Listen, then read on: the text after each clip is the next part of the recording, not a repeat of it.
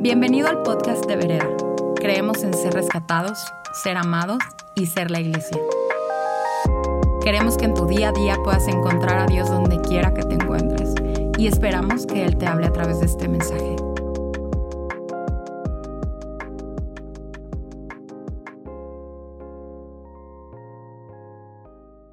Buenos días, Vereda.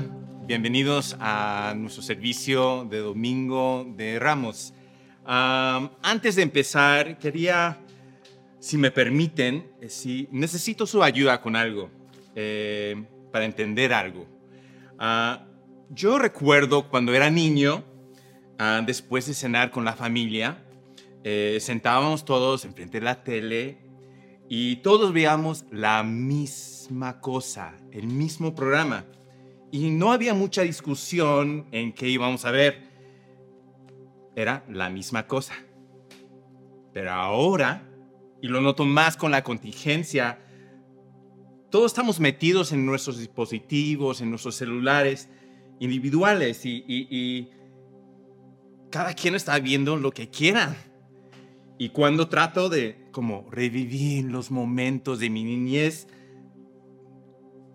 todos pues empiezan a quejarse, ¿no? Y, todos dicen, pues no, eso no, queremos ver otra cosa. Y, y si tú, como papá, estás viviendo eso, puedes escuchar un amén, amén, amén, otro amén, allá. Um, pues también he, notado que estoy muy metido esos días en mi celular, viendo las noticias, leyendo mucho sobre lo que está pasando, de lo que estamos viviendo. Y déjame confesarles algo.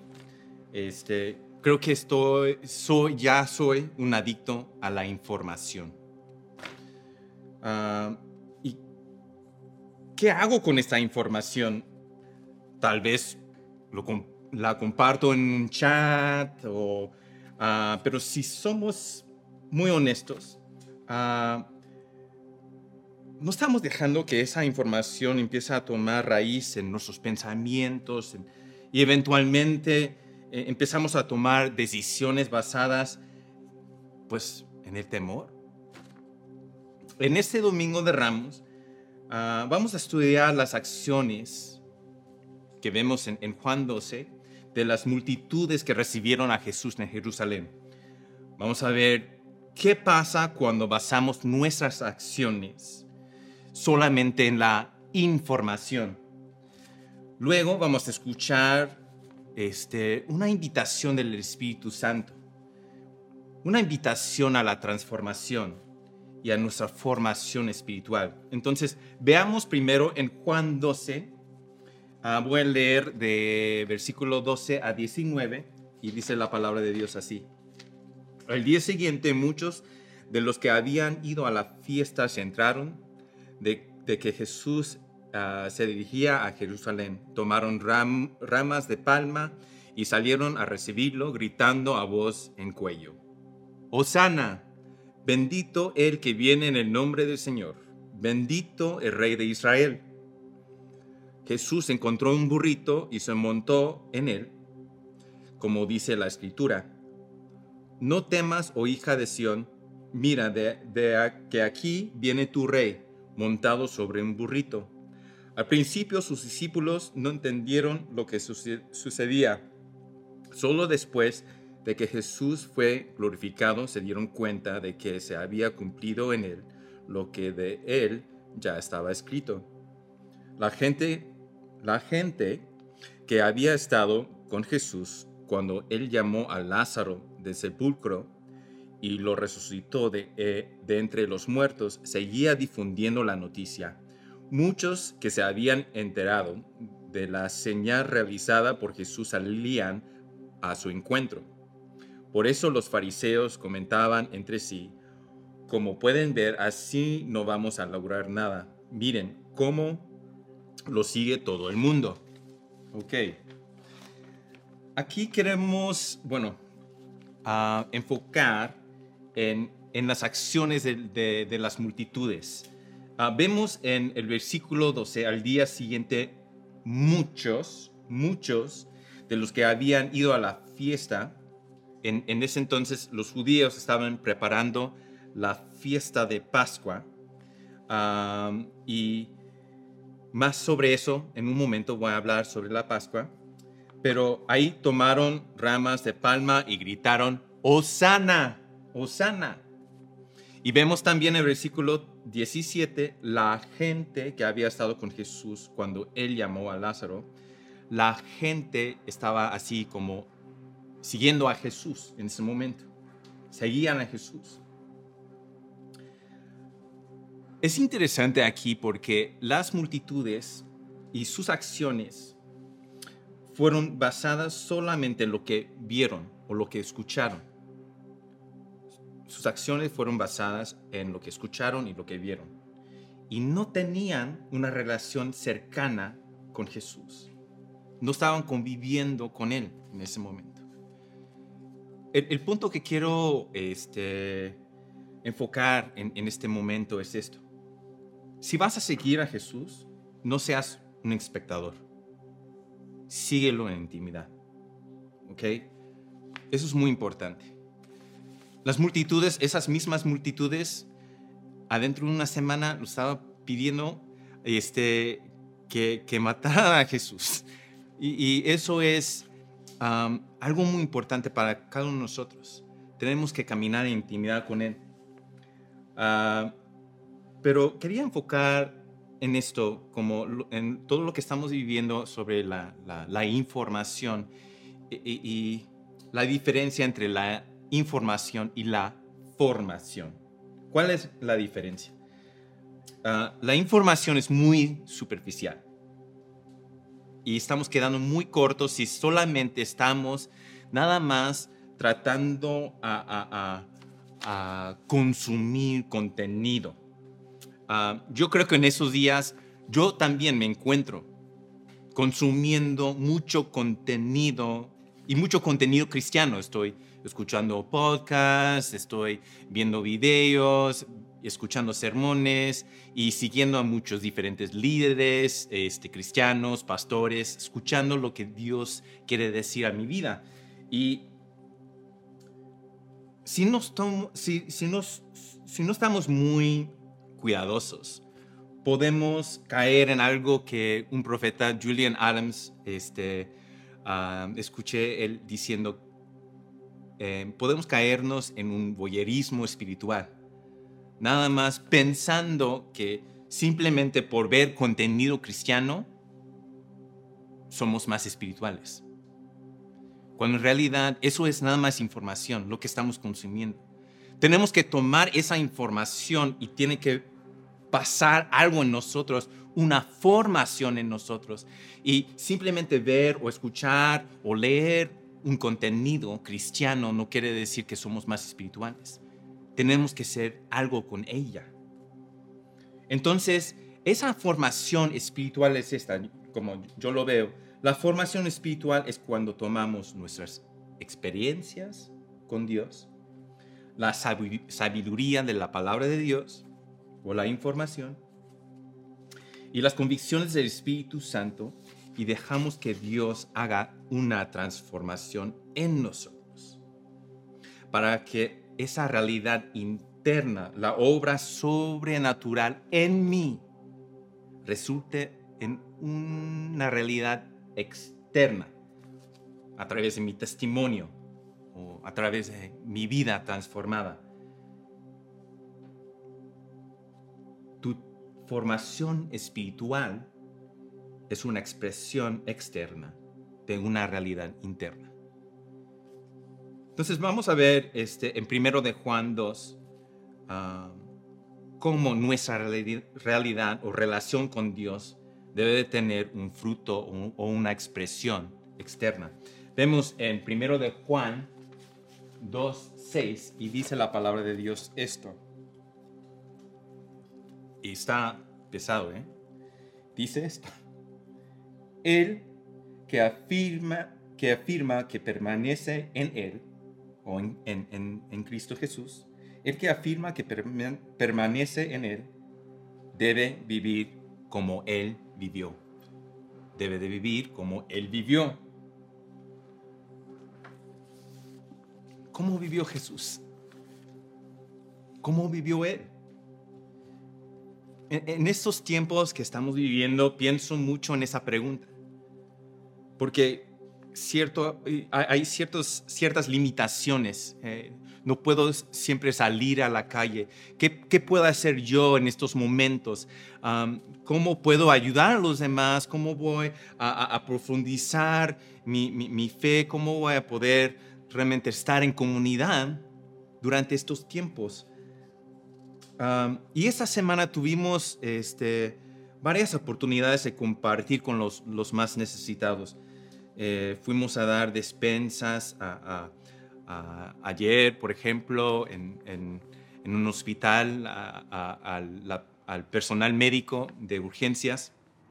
Ah, también fuimos a dar en las comunidades indígenas, ah, con los migrantes, a las zonas rojas en la ciudad, también buscando a, los, a la gente este, grande que no pueden salir de sus casas.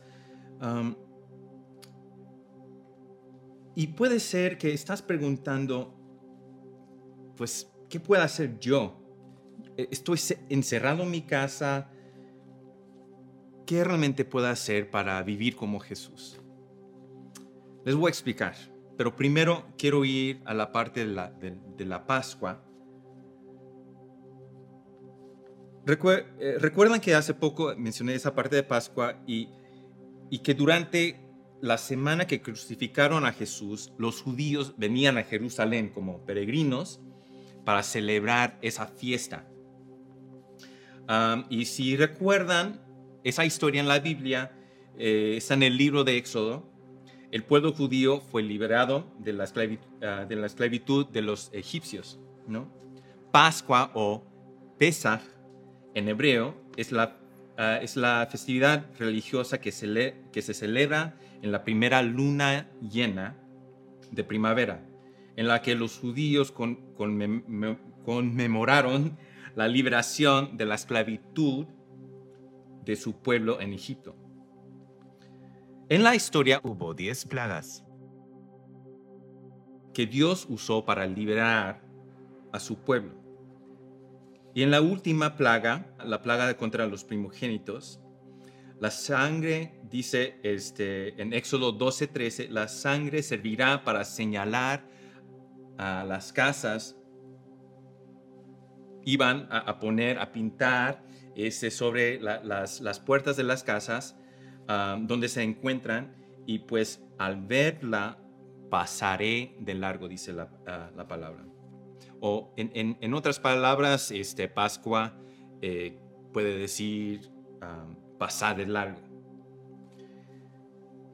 Y es por eso que voy a presentarles a a, mis amigos aquí, a Gandalf y a Bilbo Bolsón.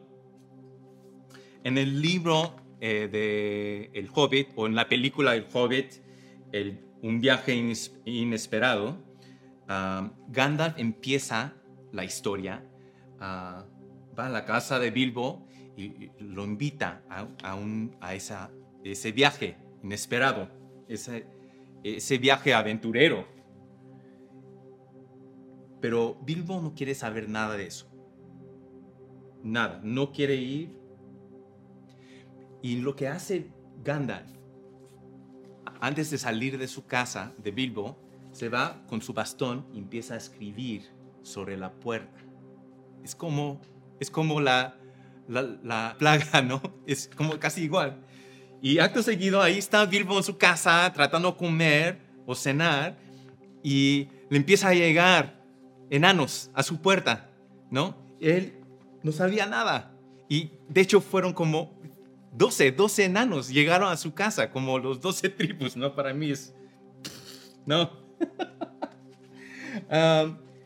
entonces, ¿qué hacen los enanos? Este, empiezan a causar un desastre en su casa, comiendo toda la comida que estaba en la cena, tomaron sus bebidas y casi destruyeron la casa durante el caos, ¿ok? Y eso es el punto que quería este, mencionar. Uno de los enanos, como uno de los mal educados, toma una, como esta, una carpetita decorativa y lo trata de usar como una servilleta. Y en eso Gandalf pregunta a Bilbo esto. Dime, Bilbo, dime, ¿cuándo se volvieron las carpetitas y los platos de tu mamá tan importantes para ti? Y yo creo que esa es la misma pregunta que Dios está haciendo a cada uno de nosotros. ¿Cuándo se volvieron tan importantes cosas, pues, frívolas, que, que no son tan importantes, que son, pues, no, no es algo que realmente tiene peso en el, en, en, en, el reino de Dios. Y puede ser, puede ser que estamos poniendo mucha importancia en esas cosas, con toda la información que estamos recibiendo o consumiendo, o esa información, cuando deberíamos poner atención en las prioridades y los principios del reino de Dios. Hay una invitación que Dios tiene para ti. Una invitación a un viaje inesperado, un viaje aventurero. ¿Cómo va a ser tu respuesta? ¿Cómo va a ser este, los pasos que tú vas a, a tomar para poder empezar o responder primero a esa invitación y caminar en ese viaje? Primero yo creo que estando en casa, estando en nuestras casas es como un tiempo de preparación tú donde tú estás es, es un momento de prepararnos para ese viaje inesperado. Tienes una oportunidad con tu familia, empezar a enfocar en lo que es lo más importante, para que cuando ya pasa todo esto, ya cuando ya pase todo esto y ya podemos como regresar a nuestra vida normal, estás ya tomando los pasos hacia ese viaje inesperado, ese viaje aventurero. y en eso podemos poner prioridad en nuestra formación espiritual en estos tiempos y no tanto en la información que puede causar temor en nosotros. Ahora, ¿cómo puedes hacer eso? Me compartió mi amiga eh, esas palabras tan sabias, muy sabias. Me dijo, Dios es el ser más realista en todo el, el universo. Es el ser más realista. Él creó la realidad. Es por eso que es más realista. Sin embargo, es el ser más flotante en la esperanza y lleno de gozo. Dios está arraigado en la realidad mientras está flotando o flotante en la esperanza. y quiero este, usar un ejemplo ah, para que ustedes puedan entender eso. Ahora, quería mencionar algo muy importante antes de eh, entrar en esto. La esperanza, la esperanza no, no debería solamente afectar nuestra percepción del futuro, pero debe de transformar nuestro presente. ¿Ok? ahora, yo puedo estar arraigado en la realidad como esta papa, ¿no? Arraigado o enterrado completamente este, en lo que digo que es, no, pues eh, ah, tengo que eh, estar aterrizado en todo y entonces todo está abajo de la tierra. Pero ¿qué pasa aquí? No tengo percepción de lo que está afuera este, y todas las oportunidades fuera de mi alcance, abajo de la tierra. O puedo ser como este globo flotante, no nada más, ah, pues este, no, estoy, estoy flotando en el aire libre, dejando que cualquier viento ah, que sople cambie mi movimiento, acciones, pensamientos. Ah, pero, y, no tengo nada que me aterrice. Pero ¿cómo puedes tú ser las dos cosas al mismo tiempo? Bueno, ¿qué es esto? Es una representación de una flor de loto. ¿okay? Esa, esa, flor de loto es, eh, es muy interesante, ¿ok? Porque eh, esa flor está arraigada, bueno, crece desde el lodo, ¿no? Y, y las, uh, crecen aguas turbias y sus raíces están ancladas, ancladas en el lodo, en la tierra. Y la planta se crece hasta que sus hojas y la flor alcanza a flotar sobre el agua. Esta flor está arraigada en el lodo, sin embargo es flotante sobre el agua.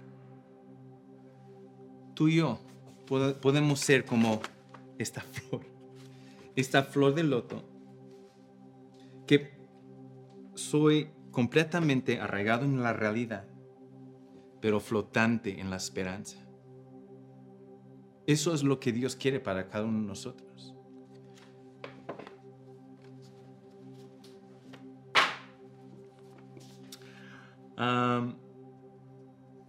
seamos como esa flor, ¿no? Como esa flor de lot. Ah, si quieres hacer compromiso hoy con Dios para ser más como Él, en, la realidad y en la esperanza, quiero orar por ustedes. Si, eres tú esa persona, ahí en casa, levanten la mano ah, y voy a orar por ustedes. Ah, Dios, te damos gracias por esta oportunidad. Te damos gracias por ah, que, a través de la naturaleza vemos eh, ejemplos en cómo eh, parte de tu carácter, Dios. Y queremos nosotros también reflejar esa misma, ese mismo carácter, Dios. Eh, estar arraigado en, en la realidad y también flotante aún, sin embargo, flotante en, la esperanza, Dios. Y yo pido para cada persona que está luchando con toda esa información que está invadiendo y causando temor y ansiedad en sus vidas, yo pido por libertad en este momento que puedan experimentar la esperanza, que esa esperanza no sea solamente una percepción del futuro, pero también que cambie nuestra realidad del presente, Dios. Y en, en esa tensión que siempre estamos, Dios, yo pido que puedan experimentar la paz y el shalom de nuestro Señor Jesús y pueden tener e, ese gozo mientras todo lo que estamos viendo, todo lo que estamos escuchando, todo lo que estamos pasando, Dios, podemos tener la fe de seguir en, contigo, Dios, porque y responder a ese viaje inesperado, ese viaje aventurero en el nombre de Jesús. Ahora, si tú oraste esa oración, yo quiero invitarles a, tomar o buscar una foto de esa flor en línea y postearlo y poner en, tu tag o en tu mensaje que estás, eh, que estás arraigado en la realidad, pero flotante, sin embargo, flotante en la esperanza. A ver cómo responden tus amigos, tus familiares. Te pueden preguntar, ¿por qué estás escribiendo eso?